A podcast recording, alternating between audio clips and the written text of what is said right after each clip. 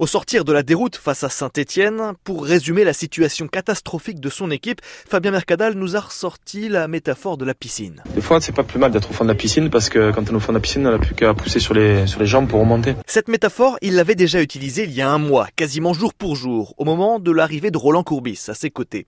Et à force de rester au fond de la piscine, en apnée, ben le SMC va finir par se noyer. Il n'en est pas encore là, oui, mais pas très loin non plus. À son arrivée, Courbis avait donné 14 matchs au SMC pour se sauver. Cinq sont passés, soit le tiers. Les deux premiers ont ramené deux petits points et les trois derniers ont tous été perdus. C'est plus qu'insuffisant. Ne reste donc plus que 9 matchs, 5 à l'extérieur, dont les deux prochains à Monaco et à Nîmes, et 4 à domicile. Et soyons honnêtes, au vu des contenus des matchs, de la dynamique, du calendrier et des forces en présence, il y a de quoi être vraiment très inquiet.